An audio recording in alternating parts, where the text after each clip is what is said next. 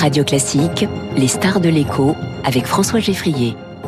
Et avec Swiss Life Asset Managers, investissez dans une croissance responsable et des décisions durables. La star de l'écho ce matin, c'est Sophie Boissard. Bonjour. Bonjour François Geffrier. Bienvenue sur Radio Classique. Vous êtes la directrice générale de Corian et vous faites un métier qui nécessite beaucoup de personnel, les EHPAD, les maisons de retraite. Vous recrutez habituellement 5000 personnes par an. Est-ce que c'est plus dur en ce moment avec les, les difficultés de recrutement que connaît toute l'économie? Alors nous faisons en réalité trois métiers, hein, à la fois dans la santé, dans l'accompagnement des, personnes âgées en maison de retraite et au domicile. Et nous recrutons effectivement beaucoup. Le nerf de la guerre, euh, ce sont les professionnels de santé, les médecins, euh, les infirmiers, euh, tous les métiers de la rééducation, les psychologues, les aides-soignants. Alors moi j'ai un credo. Euh, Aujourd'hui, on forme euh, probablement euh, la moitié de ce qu'on devrait former en fait en nombre de professionnels. Et c'est un des gros problèmes aujourd'hui euh, d'attractivité, de tension sur le secteur. On est malthusien, mmh. alors que les besoins sont immenses. Donc c'est vraiment à la source finalement. C'est les qualifications qui manquent. C'est les, les, personnes. En France, les candidats. ces métiers sont encore sous quota ces métiers sont, encore sous quota, ce qui est un gigantesque problème. C'est pour ça que chez Corian, on a investi depuis 2017 dans l'alternance. L'alternance, c'est euh, l'apprentissage, euh, c'est aussi euh, la formation continue professionnalisante, c'est la reconversion. Et en fait, ça fonctionne. Ça fonctionne. On avait 37 apprentis en 2017 en France. On en a 900 à fin 2022. Et on a 700 personnes qui sont dans des parcours qualifiants par la validation des acquis de l'expérience. L'enjeu maintenant, eh ben, c'est que tout le monde fasse pareil. C'est mmh. qu'on passe de 90 000 personnes formées avec diplôme d'État chaque année à 180 000, parce que, encore une fois, les besoins sont immenses. Mmh. Et quand on regarde sur la décennie, c'est probablement 40% de plus en termes de patients chroniques, patients âgés à accompagner à l'hôpital, en ville, chez eux, en maison de retraite. Et ça, vraiment, ce défi humain, c'est un défi collectif. Il faut que tout le monde s'y mette. Et là, pour qu'on se rende compte de ce que c'est que la réalité de cette pénurie de main-d'œuvre, notamment dans votre secteur, il vous faudrait combien de personnes en plus pour euh, être euh, au mieux mieux de vos capacités d'accueil notamment Il faudrait surtout, François Geoffrier, qu'on ne se batte pas pour, pour voir les postes disponibles. Aujourd'hui, je regardais les statistiques. Combien de postes disponibles? Aujourd'hui, à l'instant où on se parle, on recrute chaque mois plusieurs centaines de personnes, ce qui est compliqué. Et il vous en manque combien? Non, il nous en manque pas. on, on, y, on y arrive, on y arrive mmh. avec nos alternants, on y arrive avec euh, euh, des contrats à durée déterminée qui viennent. C'est la débrouille un peu, ouais. C'est pas ça. Quand on regarde les chiffres aujourd'hui, le temps moyen pour recruter, remplacer un salarié euh, en CDI qui part pour telle ou telle raison, c'est plus de six mois oui. pour un infirmier.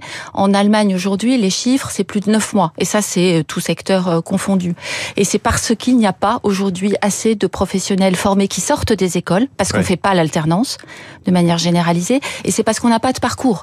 Aujourd'hui, j'ai 200 euh, aides-soignants expérimentés qui sont bacheliers et qui n'ont qu'une seule envie, c'est d'entrer en école d'infirmière. Oui. Il n'y a pas de place pour eux. C'est donc délicat de recruter, et pourtant les salaires d'entrée sont largement au-dessus de ce qu'ils étaient, notamment chez vous. Les salaires d'entrée ont augmenté de 20% au cours des deux dernières années. On est aujourd'hui, si on prend un infirmier débutant sorti d'école, il va commencer en salaire brut, euh, enfin en rémunération brute, salaire et prime autour de 2800, 3000 euros. Ça va dépendre de, du type de service. Ça crée un petit choc d'attractivité, notamment ce Ségur de la santé, mais les autres mesures prises? Encore une fois, les jeunes professionnels motivés qui arrivent, ils viennent. Simplement, les besoins sont tellement importants qu'il faut qu'il y en ait deux fois plus qui soient formés chaque année. C'est juste une question question aujourd'hui d'équilibre du marché du travail. Toujours à propos des salaires, vous faites face aussi à l'inflation comme tout le monde, avec des, des, négociations annuelles obligatoires qui ont conclu chez vous à une signature, y compris par la CGT, je le dis au passage, des augmentations pour les personnels, 3% pour ceux qui gagnent moins de 2500 euros par mois, les autres auront 2%. C'est un soulagement déjà d'avoir réussi à signer un accord? Ben, Je crois que c'est euh, absolument essentiel euh, de, de, pouvoir continuer à faire progresser les rémunérations et aussi progresser dans le temps. Hein. On, sait, on sait, cette négociation, elles ont aussi permis euh, de s'accorder sur le fait que dans les six premières années, on augmentait les salaires en moyenne, on pouvait augmenter de 15%. Mmh. Euh, ceci étant, évidemment, on est, comme tout le monde, euh, directement euh, euh frappé par l'inflation euh, sur, sur, nos, sur nos achats, sur, sur l'énergie en particulier. Là, on ne met pas la pression pour dire 3% c'est pas assez, l'inflation est à 6 ben, Je crois aujourd'hui qu'on essaie, avec nos, nos, nos, partenaires sociaux, de manière très transparente, d'agir de manière responsable, à la fois pour avoir des parcours de carrière, des rémunérations valorisantes, mais aussi pour tenir mmh. un, équilibre dans la durée. Et, et encore une fois, on pourra pas faire face mmh. par nos seuls moyens à une, une, inflation de plus de 10%.